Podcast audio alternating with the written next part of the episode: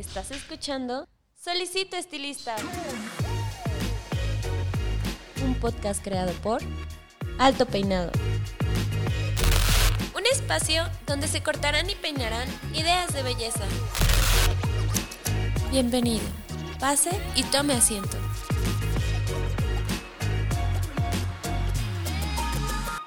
Hola, ¿qué tal? ¿Cómo están? Les habla su host, Paco Martínez, y bienvenidos a un episodio más de su podcast Solicito Estilista.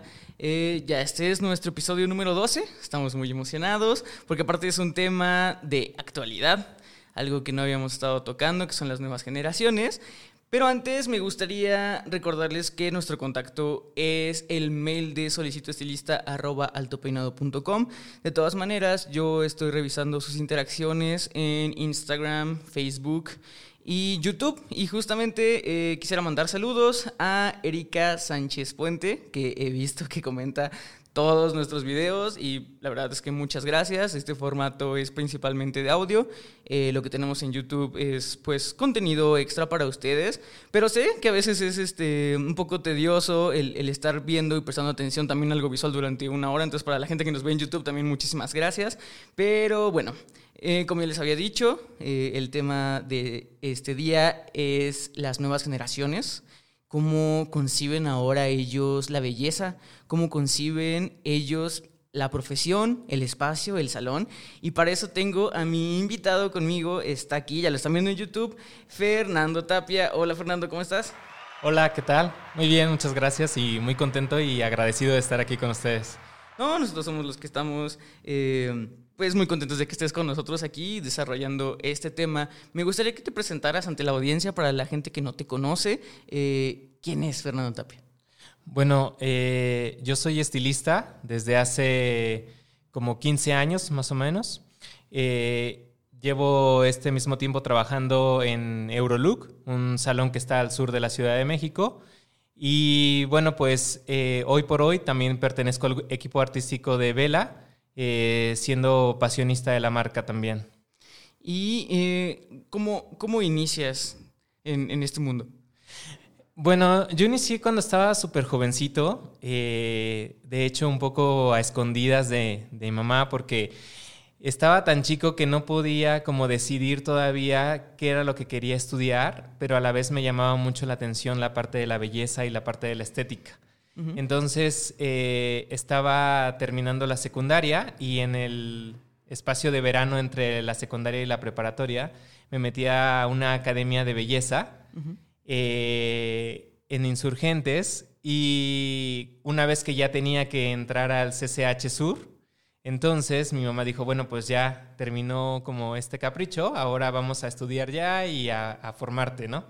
Eh, en algo como un poco pues más educativo, pero siempre como esa vena artística y esa parte como de la belleza y como de la estética me llamaba tanto la atención, decidí a la par que entré al CCH eh, empezar a trabajar en un salón de belleza eh, este salón estaba en la colonia Roma, cerca del Palacio de Durango, con un estilista que se llama Francisco Javier, que fue como, tuvo como una época eh, de gloria en los años 80.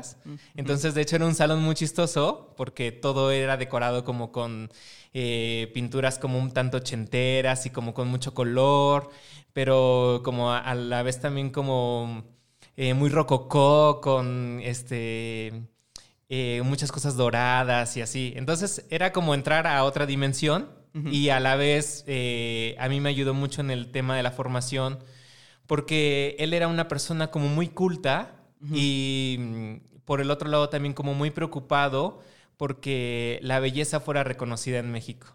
Entonces creo que ahí fue donde eh, el amor por la peluquería en mí nació, más allá de cortar, sino también en poder eh, plasmar la belleza pues, en las mujeres. Sí, justo, y como bien lo dices, o sea, esto de, era un, salón de belleza interesante por, por todo el tema de los 80, creo que es un buen parteaguas, porque a veces no nos damos cuenta, yo me imagino que si estabas diciendo esto, ¿esto fue por los 2000? Es- o noventas. mm, Sí, sí, sí, como los 2000. Y, o sea, ¿y ya, ya sentías eh, eh, o ya es perceptible estos cambios generacionales dentro Sí, de por la supuesto. moda, ¿no? Sí, sí, sí, por supuesto. Entonces yo creo que hay que empezar por definir eh, a qué nos referimos con las nuevas generaciones, porque mucha gente tiene esta palabrita súper de moda que todo el mundo le utiliza, que son los millennials. Pero la verdad es que los millennials, digo, es mi generación, También la mía. Exacto, eh, y son eh, los que ya estamos cerca de los 30, 35, y hay, dependiendo del autor que, que, que- que lean, pues hay uno que tal vez los toma los de 38, ¿no? Entonces, Sí. obviamente ya no, ya no es tan nueva generación. Sí, no. Y mucha gente no sabe que ya existen, igual, otra vez dependiendo del autor que vean, pues unas, una o dos generaciones más, que son los centennials y que es la generación Z, ¿no? Eh, ¿Sabrías distinguirlos a simple vista si, si los ves por sus gustos? Pues sí, eh, un poco y bueno, también yo creo que por el rango de edad, porque la verdad es de que los centennials también hoy ya están sentados en el tocador eh, pidiendo nuevos servicios y teniendo como una conciencia propia, ¿no? Sin recurrir a la mamá para probar ciertos, ciertas cosas de hacerse o no de hacerse. Que eso también es, es un tema que quería un poquito desarrollar contigo, que es muy interesante. Digo, a mí me pasó, también seguramente a ti, y que es algo que yo he visto que ha cambiado en cuestión de la estética infantil. Que a nosotros nos tocó que en primaria y secundaria no había de otra más que usar Exacto. casquete corto. Eso a partir del año pasado creo que ya es totalmente ilegal y qué bueno. Pero también abre un, un abanico de oportunidades a los niños porque ahora ya deciden ellos, ¿no? Sí. Yo sé que es totalmente un tema, o sea, sería bueno tener después a alguien que sea como especializado en corte infantil, pero pues sí, también ya los niños chiquitos pueden decidir perfectamente qué, qué cortar, como tú dices, qué, qué exigir, ¿no? Eh, hablando de los centennials y hablando, como tú decías, de los servicios, ¿Qué piden? Porque es un poco interesante saber, eh, vamos a definir también, vamos a ver muchas comparativas aquí con nuestra Claro. generación, porque pues sí, o sea, realmente yo creo que ahorita nuestra generación es la que está actualmente eh, cortando y, este, y peinando y, y laborando, pero pues también te va a llegar en un momento en que te llegue un chavito de 20, 18 y pues, otra onda, ¿no? Sí, por supuesto. Lo que yo creo es que hoy en día eh, los jóvenes, los centennials, están preocupados por la belleza, pero a la vez también sí les interesa, pero todo es muy rápido y muy expreso. O sea, les interesa un momento y al siguiente visita o a, la siguiente ocasión que nos está en el salón, está preocupado por otras cosas, por un look completamente diferente.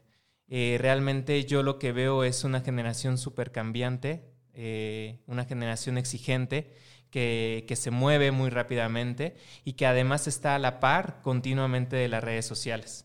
Hoy por hoy eh, está comprobado que una persona normal, por así decirlo, pasa alrededor de cinco horas en el teléfono al día. O sea, de eh, todo el día que estamos despiertos, que no son 24 horas, eh, sino cuántas horas permanecemos despiertos, no sé, 12 horas. Esas, Más o menos. 12 depende, horas. depende de, Sí, cuándo ¿no? te despiertes, ¿no? Pero Exacto. sí, o sea, un promedio Sí. en general. Pero un joven justo eh, que ahora tiene 18 años puede pasar fácilmente 5 horas en el teléfono. Entonces es como eh, involucrar esta parte de las redes sociales, de las aplicaciones digitales, a tu vida, a tu entorno y a, a la belleza también. Sí, no, y aparte el contenido al, al cual se está expuesto es una cantidad impresionante, porque como tú decías, todo lo quieren express. Y esto se, se nota mucho incluso en las redes sociales. Las historias de Instagram duran 15 segundos. Entonces, como tú dices, si pasamos 5 horas, ¿cuántos tiempo, ¿cuánto tiempo de 15 segundos no pasa en esas 5 horas y cuánto tiempo no te bombardearon de cosas para consumir, no? Exacto. Eh, yo entiendo que, que exacto, o sea, por ejemplo, lo- los, nosotros los millennials todavía tenemos muy bien el concepto del salón, ¿no? Del salón de belleza tal cual, un poco tradicional, incluso por esta nostalgia retro, algunas barberías se van a estas ondas dandies y todo eso, pero sí me gustaría saber, eh, pues, cómo ve el salón de belleza, o sea, el espacio en general, eh, el, el centennial, ¿qué es lo que busca a la hora de entrar a un salón de belleza, visualmente? Sí, yo creo que esta parte es súper importante. Hoy en día hay un término que es como súper fuerte y que mueve mucho y se llama ser instagrameable, ¿no? ¿Eso qué quiere decir? Que los espacios a donde entra un centennial está buscando que sean completamente instagrameables. Eh, y sí, es, es, evidente, o sea, los jovencitos están buscando con el teléfono en la mano todo el tiempo, volteando a todos lados, en donde pueden tener el mejor momento, en donde en 15 segundos de una historia pueden decir que la están pasando muy bien, cómo la están pasando, a qué se están arriesgando, qué están haciendo, y también siendo muy francos, ¿no? A lo mejor de híjole, me voy a poner un cambio de color y no sé cómo voy a quedar y a lo mejor poder transmitir que están preocupados, que están ansiosos, que están contentos. O sea, como que eh, todas esas emociones traducirlas, pero también en un espacio que sea instagramable. Entonces, eso ahí nos incluye a nosotros como peluqueros, como estilistas, los espacios, el tocador en donde eh, esta persona se toman fotos, eh, la recepción en donde están esperando, el lugar, eh, tener nosotros una etiqueta de Instagram o podernos que ellos digan voy a compartir dónde estoy, en dónde estoy en este momento y con quién estoy además también, ¿no? Es como tener una identidad también ya en el mundo digital y hacernos, hacernos este, presentes. Eh, por ejemplo, cuando un chico está realizándose un servicio y de pronto eh, busca el mejor momento para tomarse una foto, a veces ni siquiera te avisa. O sea, eso ya pasó completamente eh, de, de, época, ¿no? O sea, antes decían como, ah, nos tomamos una foto juntos. Ahora no, ahora las fotos y las historias tienen que ser pues completamente espontáneas, ¿no? Entonces es, eh, me estoy tomando una foto, pero ellos quieren capturar el momento en el que la están pasando bien, el momento en el que están disfrutando del masaje en el lavabo, el momento en el que les están arreglando las manos. Entonces, y uno siempre termina tagueado. Exacto, sí, y, y ese momento es espontáneo, ¿no?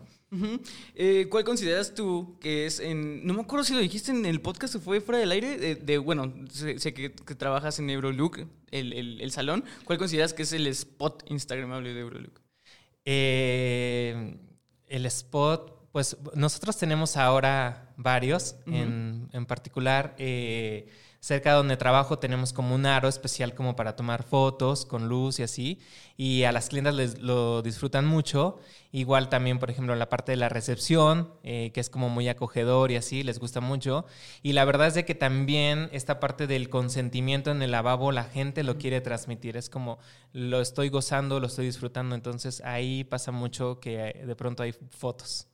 Y, qué bueno que dices esto de, de lo estoy disfrutando yo entiendo que, de hecho, justamente esta fusión de salones de belleza spa nace con nuestra generación porque teníamos bien definido lo que era pues, de este momento relax del spa, eh, todo esto y a veces yo siento que los, que los centennials no, no, lo tienen tanto en concepción, pero, pero sí veo que sí buscan este eh, um, masaje a la hora de, del shampoo. ¿Qué, ¿Qué, más buscan en cuestión, por ejemplo, de estos, estas plusvalías extras que, tú le puedas dar a, los podcast escuchas que, están trabajando, que tengan en mente que es algo que las nuevas generaciones buscan? Sí, yo creo que estar vinculados con el tema es importante saber quiénes son como esos iconos de belleza también, que hoy en día eh, mueven a los jóvenes en el principio pues eran los blogs de belleza, después YouTube y así. Hoy en día Instagram, eh, estas chicas que tienen miles de seguidores en donde ya no es la actriz, ¿no? Eh, en las generaciones pasadas de nuestros papás, por ejemplo, las personas venían con una foto de Farrah Fawcett y decían como, quiero este look y era como la única opción, ¿no? O por ejemplo, ¿cuántos salones hoy en día continúan conservando los catálogos de, fotos, de trabajos? Hoy en día ya no es un trabajo el que te lleva a un joven, ¿no? Hoy en día te lleva un tablero completo de Pinterest que ya armó, que dice eh, mi cabello, que dice eh, mi color, ¿no? Entonces, y todo este tablero lo, lo, armó a través de imágenes o de personas que sigue, o por ejemplo de influencers de moda, ¿no? Entonces, yo creo que estar abierto a esto también es importante.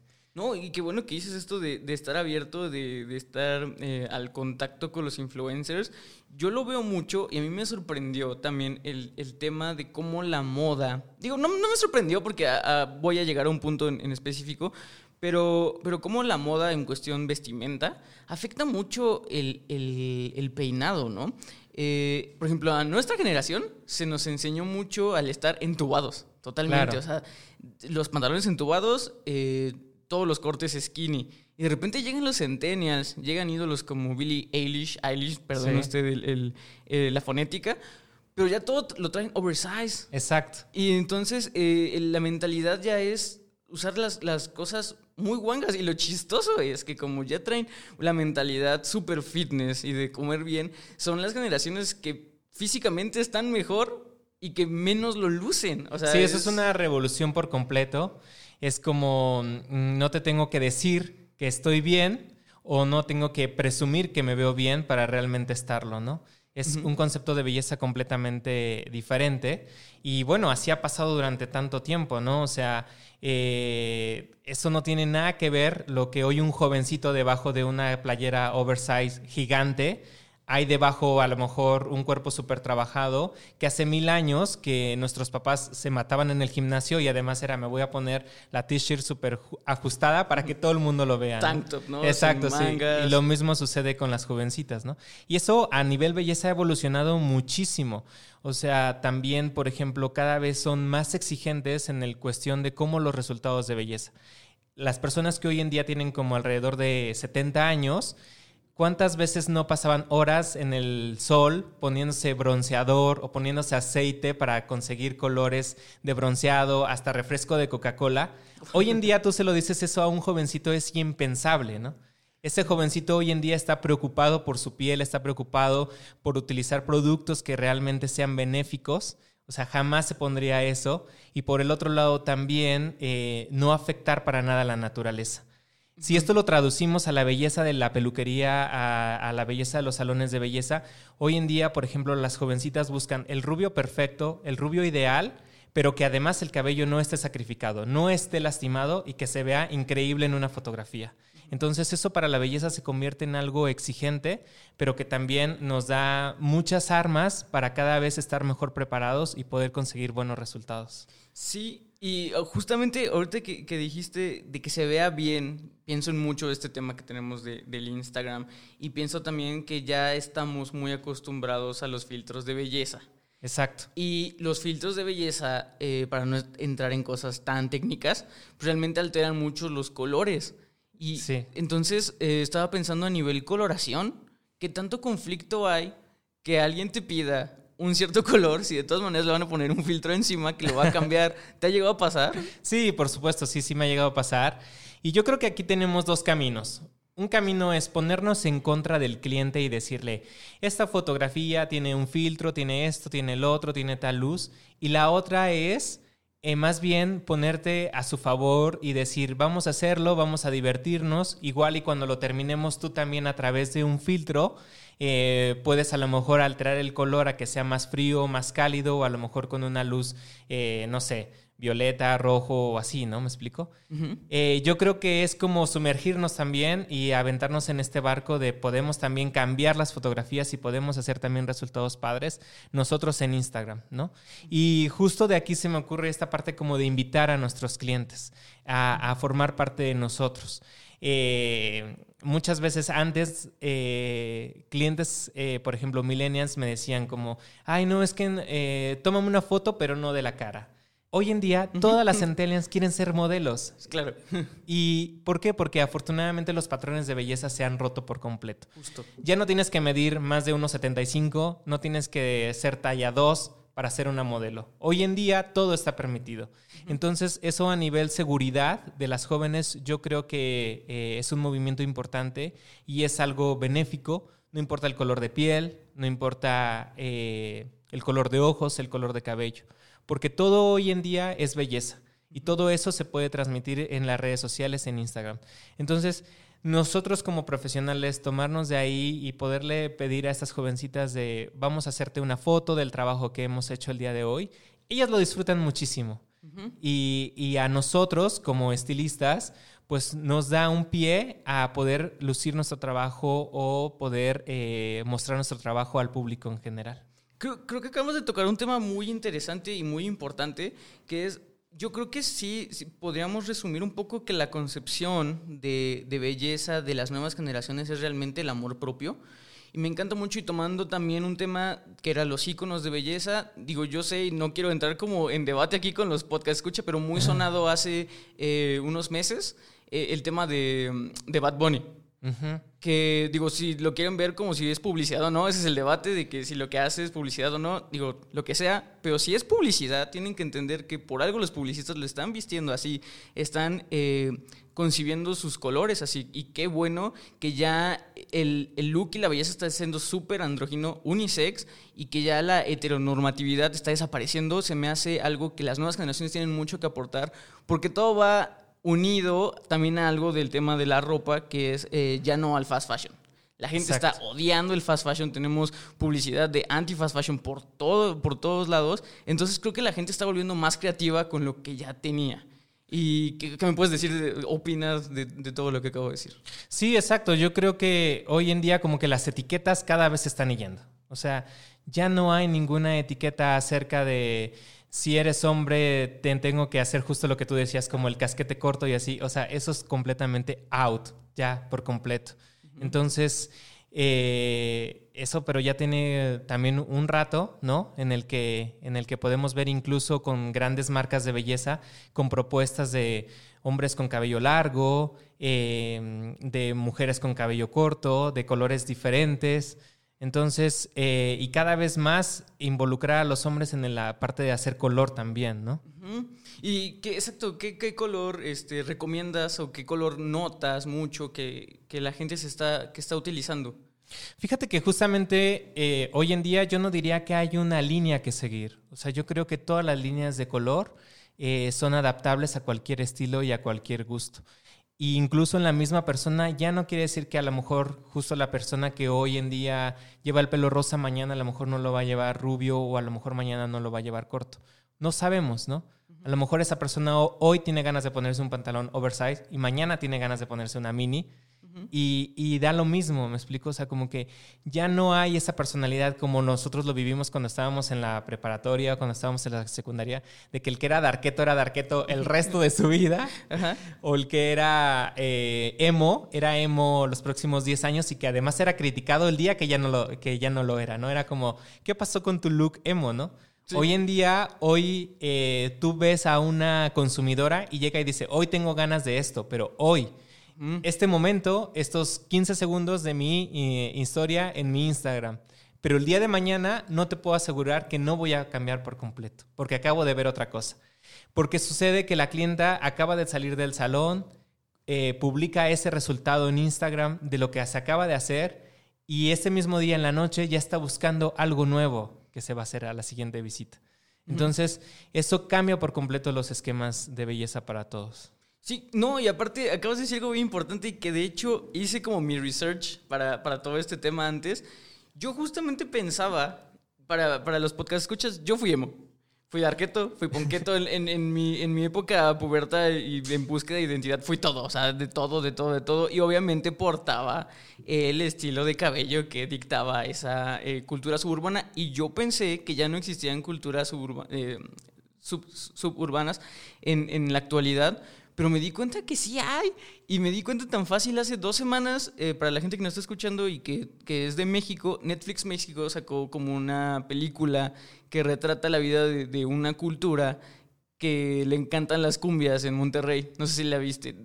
Se me fue el nombre, perdón. Es algo como de aquí conmigo, algo así. Pero puedes ver que realmente esa, esa cultura que, este, que le gustan las cumbias también trae eh, un cierto estilo de cabello. Entonces yo dije, wow, o sea, es que para eso a la gente ahorita se le hace súper disruptivo y súper padre, pero, pues, eh, o sea, yo era emo, yo traía el fleco hasta acá, ¿sabes? Sí, exacto, sí. Y no lo dudo que en unos años, seguramente, eh, cuando seamos, no sé, cuando tengamos 50, vamos a ver una jovencita que tenga un look emo y vamos a, y ella le va a parecer como lo más moderno, increíble y algo que nadie ha visto y tú decir, yo ya lo viví, ya lo, ya lo ya lo tuve, ¿no? Que eso es lo que está pasando hoy en día. O sea, si tú comparas la moda que llevan hoy, por ejemplo, las chicas, eh, como por ejemplo el, ponytail, la media coleta, todo eso, son cosas que nosotros ya lo vimos antes, que ya se usó en los noventas, ¿no? Sí. Entonces, y que para muchas de ellas es algo completamente nuevo. Y sin embargo, ahí te das cuenta que la moda, pues todos los días está cambiando. Y regresa también. O sea, ahorita que decías eso de las ponytail, los accesorios, las, las famosísimas scrunchies de los 80, ya todo el mundo trae scrunchies y a todo el mundo le gusta presumirlas y tienen como su, su, su, colección, pero pues es algo que nuestras mamás tienen, o sea, yo creo que si vas al cajón de tu mamá y lo abres, ahí están las scrunchies, no tienes que, que gastar de nuevo, ¿no? Y, y justamente también ese es un tipo de personalidad un poco más mainstream, ¿no? Pero si vemos la contracultura, pues sí, los, los, los tonos y, y, el peinado que está utilizando son darquitos totalmente. O sea, el, el tinte eh, con técnica hombre de, de, de Billie Eilish, es algo que se utilizaban los arquetos así super cultura del, del chopo, ¿no? Exacto, o sea, no sí. Es algo nuevo. Pero justamente, ¿cómo o qué tips ten, deberías de tener o qué habilidades deberías de tener para enfrentar esta ola de creatividad cambiante tan constante? Y creo que ya no es, eh, el tiempo ya no abarca para tener todas estas skills y habilidades. ¿Cuál es un tip que recomiendas para esta adaptabilidad? Bueno, yo creo que para hoy en día abordar el público eh, hay muchas cosas que tenemos que tener en cuenta. Primero que nada es la comunicación.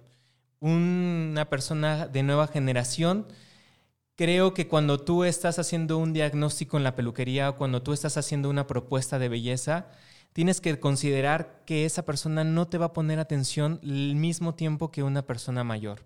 ¿A qué voy? Eh, una persona joven necesita algo que sea express, que tú digas, vamos a hacer esto y esto y esto. Lo traducimos todo siempre en fotos y eh, que estés dispuesto a saber que la comunicación es súper cortita. O sea, no quiere decir que la persona ha dejado de ponerme atención por estar en su celular. La persona a lo mejor te está poniendo atención, pero también te quiere involucrar a su mundo digital. Entonces, eh, hay que ser respetuosos con esto y no pensar que a lo mejor el chico ha dejado de ponerme atención, porque a lo mejor si yo le digo, eh, ¿qué te parece si te hago un color rosa y parece que la persona me dejó de poner atención? No es cierto, lo que pasa es que ella ya está buscando miles de opciones de color rosa al mismo tiempo en el teléfono. Eh, otra cosa que es importante es no tener miedo a ser incluido en el mundo digital. Hoy el mundo digital es tan grande y nos muestra cómo los jóvenes se comunican cada vez más por ahí que, a, que muchas veces en vivo. O sea, ¿cuántos jóvenes no hay que hoy en día ya no hacen una llamada telefónica? Uh -huh. Entonces, eh, estar abiertos a esto, a saber que el teléfono de la peluquería ya no va a sonar para una cita, sino que a lo mejor va a sonar más un WhatsApp, va a sonar más un mensaje de Instagram es abrir un nuevo panorama, ¿no? Uh -huh. a, a, no decir, el teléfono no suena por llamadas, pero a lo mejor en el Instagram tienes ya una cantidad de mensajes de un trabajo que pusiste y que colocaste y que a lo mejor con eso estás atrayendo un nuevo público. A mí me pasó justamente que yo en algún momento hice, cuando empezaba con mi Instagram, hice un trabajo a una de mis compañeras del salón y este trabajo la verdad es que lo hice con el fin de eh, hacerle una foto y así hice ese trabajo, lo publiqué y la verdad es que lo olvidé. Ah, ok. O sea, uh -huh. olvidé esta fotografía. De pronto, pum, lo abrí y tenía una cantidad de mensajes de gente que estaba buscando trabajos similares o que quería hacerse ese trabajo o preguntas de, ¿puedo hacerme esto si me hice tal y tal cosa? Uh -huh. Entonces, hoy en día, eh, pues es estar abierto a todos los canales, ¿no? Eh, a lo mejor la clienta no me escribió por WhatsApp, pero en Instagram ya tengo una cantidad de personas que me están buscando o de personas que me están haciendo consultas y también como que todo eso se rompe, ¿no? Hoy en día la comunicación es también para todos los estilistas, que eso también es increíble, porque hoy en día yo me puedo compartir fórmulas de color o lo que estoy viviendo, lo que estoy pasando, o sea, el mundo ya no tiene un límite.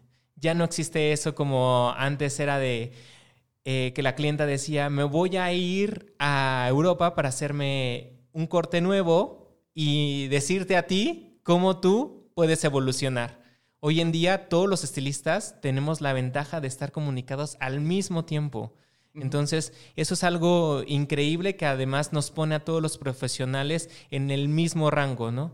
Entonces, yo creo que esta también propuesta para los latinos es algo que los jóvenes peluqueros hoy en día sienten más fuerzas y más seguridad. Y eso la verdad me da mucha emoción y, y me pone muy contento porque a mí todavía me tocó vivir eh, de jovencito esta parte de el estilista europeo o el estilista mm. que se preparó. Eh, en, no dudo que es claro que hay muy buenas academias, sí, sí. pero a lo que quiero decir es más bien ya no existe este racismo de decir el estilista europeo sabe más por el solo hecho de haber nacido en tal lugar. Exacto. Hoy en día, si naciste en cualquier lugar del mundo en donde haya internet, tú puedes estar bien preparado. Sí, y qué bueno que tocas eso del internet y todo eso, porque también creo yo que ya las nuevas generaciones, al nacer con esta mm, habilidad de ser uno mismo con, con las redes, también ellos tienen una capacidad tan grande de entender, y creo que es natural, lo que es el branding personal. Claro. O sea, yo veo mis redes sociales y hasta que yo salí de la carrera, empecé a utilizarlas como una herramienta. Antes publicaba lo que a mí se me antojaba, ¿no? si le quería tomar foto a un cereal o a una botella, la subía y ya, ¿no? Pero ya, ya las nuevas generaciones tienen su Instagram por colores. Exacto. Por temáticas. Entonces, eh, ¿qué tanto debe el estilista, y tomando eh, como ejemplo lo que decías de la comunicación profesional, eh, el tacto al hablar con las nuevas generaciones? Porque realmente tienen un entendimiento muy diferente al de nosotros. O sea, si es un lenguaje diferente el que usan, tienes que ser un poco más propositivo. Yo sé que hay que entenderlos mucho, pero también, exacto, si alguien ya tiene su look y quiere ser propositivo, pues, le rompes el look y puede que el contraproducido seas tú, ¿no? Sí, sí, sí, pero a la vez también sí hay una gran apertura de los jóvenes a, tener cambios. Y sobre todo porque, honestamente, yo creo que también todos estamos buscando eh, una aprobación, ¿no? O un agradar en, en, Facebook o en Instagram, o así. Entonces, de pronto arriesgarse a un cambio, los jóvenes ya no lo ven tan eh, atrevido o tan miedoso, ¿me explico? O sea, es como de pronto, lo voy a hacer por hoy, me voy a hacer una foto y hasta es divertido. Y eso está padre porque los jóvenes hoy en día lo disfrutan. Y en el, o sea, también retomando lo de, lo de que nacen en, en esta época de Internet, también siento yo, y yo lo he visto, que son la generación del hágalo usted mismo, del do it yourself. Y eso creo que sí le pega mucho al estilista, porque ya se lo quieren saltar. Ya piensan que de verdad con un tutorial de internet van a poder cortarse el fleco, van a poder pintarse el cabello y aparte luego ves cosas. Me ha tocado ver, de verdad te lo voy a decir, gente que se está teñiendo el pelo con las pastillas estas de Pat Purific. Claro, sí, sí, sí, sí, ya también lo he visto. O sea, ¿por qué? ¿Sabes? O sea, ya tuvimos un episodio del por qué utilizar una coloración profesional y productos profesionales, pero la gente lo está haciendo porque siente que ya ni siquiera es gente que digas, bueno, es para ahorrarse unos pesos, porque dicen el proceso es más sencillo, se va a quedar así. ¿Qué tan difícil es hacer que vengan? ¿Sabes? O sea, o sea no hagas eso, mejor ven con un profesional. Eh, ¿Cómo lo manejas tú? Yo creo que eh, el tema de arriesgarse siempre va a existir. Y eso también va muy de la mano con un tema como de eh, los jóvenes y de eh, inmadurez, como lo que tú bien decías, ¿no? Al principio, antes de convertirte en una marca o de crearte un branding, pues le tomabas fotos a muchas cosas, ¿no? Igual también a lo mejor la chica antes de llegar al azul, antes puso pato purific eh, en el cabello y entonces se arriesgó. O sea, eso es algo que no va a pasar. Y creo que para los jóvenes está bien como tener las dos opciones, como decir, eh, tengo la opción de a lo mejor yo arriesgarme en casa y sé que siempre va a haber alguien que me va a poder apoyar en resolverlo. Entonces, eh, tener esa seguridad y no esa crítica de decirle lo hiciste fatal o por qué lo hiciste. No, más bien es como decir, no te preocupes, nosotros te podemos ayudar a que este resultado sea mejor. Y eso es algo que también eh, siempre hablo como el, el, estilista tiene tantas facetas. Ahorita lo que estás diciendo, pues es que realmente también te conviertes en un mini coach o un mini, este, o una persona que se dedica a, hacer este eh, perfil de modas, ¿no? O sea, también les tienes que indicar ciertas cosas para que también no caigan en errores. Y justamente también creo que es un arma de doble filo, ¿no? porque alguien eh, como tú, profesional que domina el tema, te puede recomendar muchas cosas, pero también por la apertura de redes sociales hay gente que te puedo asegurar que va a haber alguien que le diga, ah, con Pato Purific sale, ¿no? Sí. Eh, ¿Cómo crees que hay que cuidar o cómo podemos hacer notar este profesionalismo de que conocemos de lo que estamos hablando? Sí, yo creo que hoy en día tener eh, un vocabulario y saber cómo nos dirigimos es importante. Y por el otro lado, también en Instagram nosotros podemos poner ciertas, ciertas recomendaciones como profesionales que nos van a, tener un respaldo detrás. Y es increíble, pero también los jóvenes a través de hashtag pueden eh, buscar eh, cuáles son como opiniones ciertas, qué opiniones no son ciertas. Cada día eh, los jóvenes como que buscan más recomendaciones a través de Instagram o a través de Pinterest, por ejemplo. Y creo que es darle esta apertura a eso, ¿no? Acabamos de ver hace poco una manifestación digital, eh, la manifestación que hubo ayer acerca del racismo. Ah, sí, claro. Y hoy en día nos damos cuenta que el mundo digital lo tenemos que incluir tanto en nuestras vidas que tú ya puedes decir, estoy enojado, estoy feliz, estoy contento, la estoy pasando bien, que también la belleza de la peluquería hoy en día se tiene que involucrar por completo. Ya no es un asunto de dinero, no de dinero. Yo creo que el Internet hoy en día es algo tan accesible que cualquier salón eh, de cualquier eh, calidad puede tener esta apertura. Y entonces eso es increíble para todos.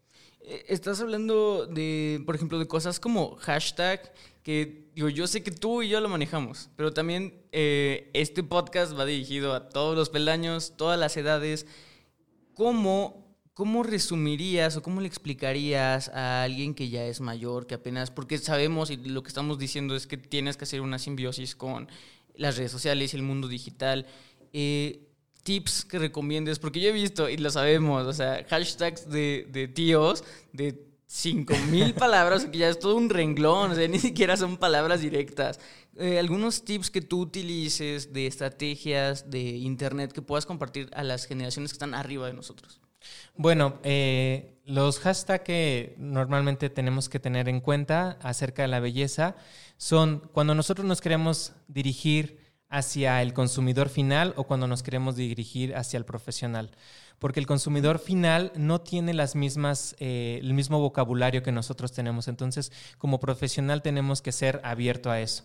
A lo mejor si yo de forma profesional digo, eh, no sé, se me ocurre un hombre, por ejemplo, a lo mejor las personas tienen otra, el, consumidor final tiene eh, otro código, como es, por ejemplo, color hair, ¿no?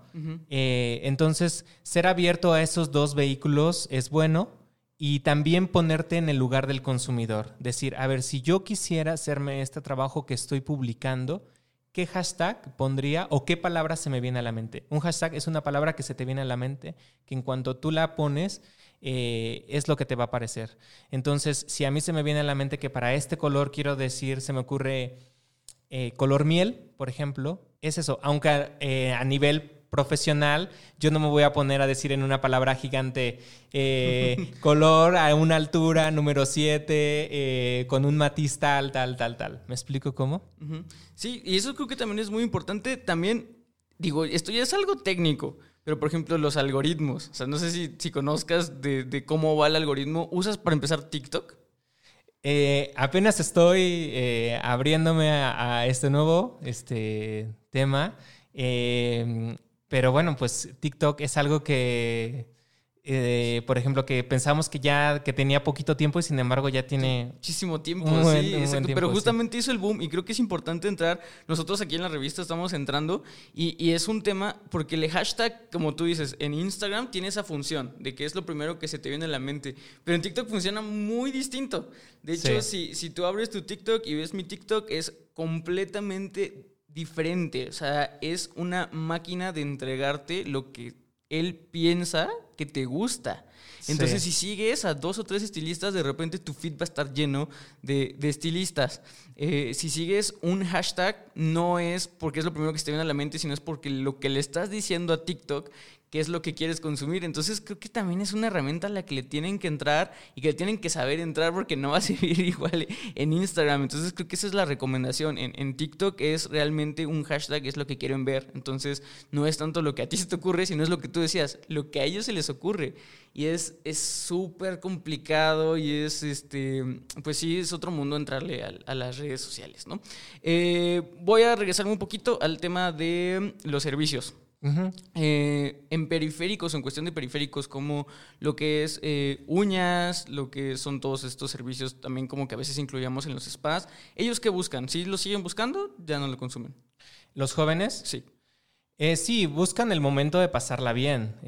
para ellos es algo importante porque mm, yo creo que los jóvenes están, lo que te decía, preocupados además también por un aspecto mucho más saludable, ¿no? Eh, por ejemplo, un maquillista hoy en día no solamente piensa en que el maquillaje de una cobertura, sino que también cuide la piel. Y yo creo que el joven está pensando en eso. Entonces, esto ligado al momento de un spa o de que sea algo benéfico para su cuerpo, es algo muy importante para ellos, porque recordemos que los jóvenes también están muy preocupados por de dónde vienen los productos, con qué están hechos y también incluso las condiciones de trabajo en las que las personas que lo realizan, ah, cómo viven. Sí, sí, y eso afecta muy cañón en, la percepción de marca, que es algo que no tenemos. A nosotros, nuestra generación, yo creo que tienen muy buenos estándares ciertas compañías que de repente vienen los centenias y te dicen, párale, ¿por qué no? O sea, estos están haciendo cosas que no te convienen. Entonces, creo que sí tenemos una responsabilidad eh, social también de, estar a, su mismo nivel moral. Y digo, yo sé, ya lo mencionaste, que, eres parte de, de Passionista, de, de Vela Passionista, que digo, realmente es ser embajador de marca. Y ser embajador de marca yo creo que es la fusión perfecta entre ser un influencer, porque realmente eso es lo que eres, con estos parámetros un poco empresariales. Eh, ¿Cómo generas? Este engagement que nosotros vemos, yo, yo vi tus redes sociales y lo tienes, ¿cómo, cómo generas o cuál crees que sea la fórmula de, del profesional para generar estas pequeñas comunidades en, redes sociales?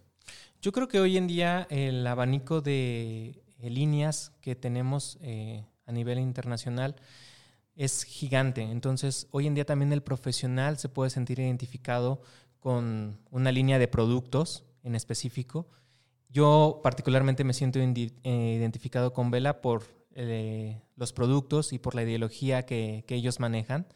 Y yo creo que eh, esto de forma, al momento de transmitirlo en Instagram, es más fluido cuando tú te sientes bien con las cosas que estás trabajando. Entonces, ese engagement se genera también porque yo me siento cómodo con lo que estoy haciendo y trato de buscar el público que se sienta cómodo al quererlo buscar. A lo mejor si mi perfil fuera diferente, a lo mejor de hacer eh, colores cargados de, color, eh, como lo que mencionábamos antes, o un perfil diferente, a lo mejor buscaría una línea diferente. Pero hoy en día también la consumidora y el profesional tiene libre derecho de buscar la línea con la que mejor se sienta identificado. ¿Y cómo, cómo balancearías eh, a tu clientela? ¿Tienes, o sea, ¿Tienes un balance? ¿Realmente conoces qué línea manejas? ¿O crees que realmente tu clientela es variada? Yo creo que mi clientela es variada. Hoy en día ha cambiado muchísimo y en gran parte también es porque yo he cambiado, porque me ha abierto a nuevas generaciones y porque me ha abierto a nuevos servicios también. Entonces, eh, de hecho, eh, hace algunos años, eh, la general del salón era gente de 40 años hacia arriba. Y hoy en día la verdad que eh, estoy muy contento justo porque yo busqué el dirigirme a un público más joven y hoy en día lo estamos consiguiendo. Y mucho también es a través del el uso de las redes sociales. ¿Y crees, eh, digo, ahorita me viene a la mente, ¿crees que al, momento de hacer redes sociales y al momento de buscar clientela más joven, eh, pierdes la clientela ya mayor? O sea, sí, sí podría haber una simbiosis entre manejar personas ya más, más grandes y las nuevas generaciones? Yo creo que no, porque yo creo que también la nueva las nuevas generaciones es una generación que está intentando eh, convivir en un ambiente eh, de todo tipo de edades y de todo tipo de géneros. Antes las personas eran como, no voy a ese lugar porque es un lugar para personas mayores, o no voy a ese lugar porque tiene esta etiqueta, porque a lo mejor es un lugar gay, o es un lugar... Eh, darketo algo por lo parecido. Hoy en día todos los ambientes conviven perfecto y eso los jóvenes lo están imponiendo y lo están imponiendo muy fuerte.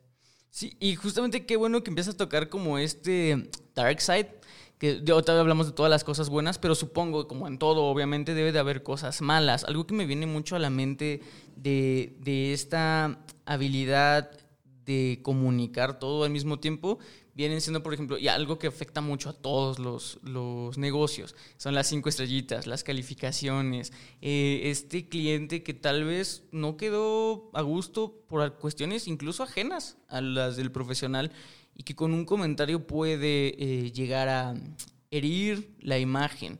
Eh, ¿Cómo lo manejas tú? ¿Te ha pasado? Sí, sí, sí. Hay que estar abiertos a este tipo de cosas. Yo creo que ningún profesional es exento, ni ningún negocio es exento de este tipo de cosas. Como bien decían, eh, hasta el mejor cazador, cazador perdón, se le escapa la liebre. Y yo creo que es algo que sucede y que no solamente a los peluqueros eh, nos pasa, ¿no? De pronto a lo mejor en un restaurante eh, puede suceder también. Y también es un hecho que hoy en día las nuevas generaciones están al pendiente de las reseñas y de las calificaciones para los lugares. Entonces nosotros también tenemos que estar eh, abiertos a esas cosas y saber que así es el nuevo mundo y que así hoy en día la gente se maneja. Y no es criticar, sino simplemente es también tomarlo como un punto de referencia en qué puedo mejorar. Claro. Y, tomarlo como un punto también a detalle de decir, eh, a lo mejor ese cliente, no sé, hoy pasó un mal día o eh, a lo mejor no estaba en mis manos, me explico, o sea, realmente ser conscientes y ser honestos, tanto el cliente con lo que va a escribir como el, eh, nosotros como profesionales con el servicio que estamos ofreciendo. Y digo, es, muy importante, como dices, saberlo, saber recibir, recibir el golpe, eh, tener este lado, como tú decías, empático, creo que me parece una excelente estrategia, pero justamente quería preguntarte, ¿tienes alguna estrategia de, contingencia si esto llega a pasar? ¿Cómo lo has manejado? Eh, ¿Vas y, no sé, por ejemplo, mucha gente creo que le manda en Twitter sobre todo eh, un DM y diciendo, oye, perdónanos, te vamos a hacer esto? Sí, nosotros eh, tenemos un mecanismo en específico, tratamos de estar al pendiente y eso es generar un engagement. un engagement para las personas que quieren saber un poquito más, es como estar todo el tiempo como eh, cliente, nosotros, cliente, nosotros. Ah, para nosotros a veces como peluqueros, si estás todo el día en el tocador, es un poco difícil llevarlo, pero siempre en el salón puedes buscar de quién te puede echar la mano, como el recepcionista o una persona que esté trabajando contigo en el tema digital. Eh, y esa persona, pues estar también al pendiente de los buenos comentarios y también de los malos comentarios. Porque una persona que se fue contenta también puede ponerte un muy buen comentario y a lo mejor si tú no lo respondes, también esa persona pues puede herir cierta susceptibilidad. Entonces, agradecer los buenos comentarios y al pendiente de los malos comentarios tener una respuesta. Entonces, yo en particular intento que si hay un mal comentario, como no clavarme y no ponerme en contra de decir, no, pero yo digo que sí se te ve bien el color, pero yo creo que eh, sí te corta un centímetro, aunque tú dices que dos centímetros. O sea, no, más bien eh, lo que yo hago es directo eh, pedir que si podamos hablar, como a entrar en algo más personal en una llamada telefónica y ponernos de acuerdo en una cita específico para volver a tener como una claridad acerca del trabajo y cuáles son como las dudas del cliente y en qué lo podemos ayudar. Em, porque al final de cuentas, pues para todos los negocios, una mala recomendación pues te puede traer muy malos resultados, ¿no? Y sí, eh, debo confesarte que para cualquier profesional es triste o es como... te bajonea. Te bajonea muchísimo porque desafortunadamente los seres humanos estamos acostumbrados a fijarnos en los puntos negativos, ¿no? Entonces a lo mejor si de todo este mes tuviste buenos trabajos, pero hubo uno o dos trabajos que no salieron conforme tú querías, y yo creo que los escuchas eh, pueden estar de acuerdo conmigo, en que muchos de nosotros como peluqueros nos clavamos en eso y decimos como, oh no, pero ¿qué pasó? ¿Por qué hice esto mal? ¿O qué sucedió? ¿O por qué no estuve al pendiente a lo mejor del matiz? ¿O por qué no estuve al pendiente de esto? Entonces, eh, no permitir, es difícil que esos ah, malos momentos nos invadan tanto. Y también es difícil eh, como no permitir que nos afecte cuando se queda ahí en una red social, ¿no? Cuando dices, no quiero que nadie más lea lo que me acaba de poner tal persona. Pero también pues es acostumbrarnos a eso, ¿no? Yo creo que todos los seres humanos queremos escuchar solamente como la parte bonita de me encantó, me fui muy feliz y así pero pues también es estar abiertos a esta otra parte y también utilizarlo como un medio para crecer más y creer y hacernos mejor profesionales. Sí, exacto. Aparte yo creo que eh, el, el, estilista tiene justamente ahí un, punto, pues un flanco medio débil, ¿no? Porque, o sea, tú puedes hacer el mejor trabajo, pero realmente el cabello todo el mundo sabemos, es de mantenimiento. Y si al final de cuentas la clienta o el cliente se va y lo primero que hace es pasarse la plancha tres veces después de una decoración, pues obviamente lo va a echar a perder. Y lo malo es que suben la foto de miren cómo me quedó, no sabe lo que hay detrás y la gente le hace bulla, ¿no? Entonces creo que sí es un tema que también el, cliente final debe entender de que pues, saber hasta dónde es su culpa, también la verdad lo que es su culpa y también hasta dónde es un tema ya del profesional, ¿no? Justamente en este tipo de tratamientos y cosas que de cuidado, ¿cómo lo ofreces? Porque yo siento que ya em, el, el, centennial trae mucho el chip de, ah, esto me lo quieren vender. O sea, es muy... Incluso nosotros los, los millennials sabemos perfectamente los trucos que utilizan muchas marcas. Eh, que se quedaron, que nunca evolucionaron en su manera de comunicarse con las personas, que se quedaron mucho en los de infomerciales y todo eso, se nota cuando alguien te quiere vender. Obviamente una, una super empresa que tiene un buen contacto con sus clientes, obviamente sí te va a vender porque de eso vive, pero no de las maneras tradicionales. Justamente, ¿cómo crees que haya evolucionado esta manera de ofrecer productos, servicios, mm, de tratamientos a, los, a los centennials? Yo creo que como te digo, vivimos en un mundo más exigente y yo creo que también los peluqueros como tal conocemos más las marcas y lo que realmente nos están aportando. Entonces, es nuestra responsabilidad como profesionales eh, ser honestos y ofrecer a una clienta un producto, bueno, en mi caso personal, de calidad. Entonces, yo la verdad es de que a veces me adelanto un poco a lo que el Centennial va a pensar y le digo, eh, mi recomendación es para cuidado en casa este producto, checa las referencias en internet, eh, chécalo en internet de qué nos está hablando, cómo funciona. Y a veces las personas al ver eh, los resultados que tienen en internet tienen mucho más confianza.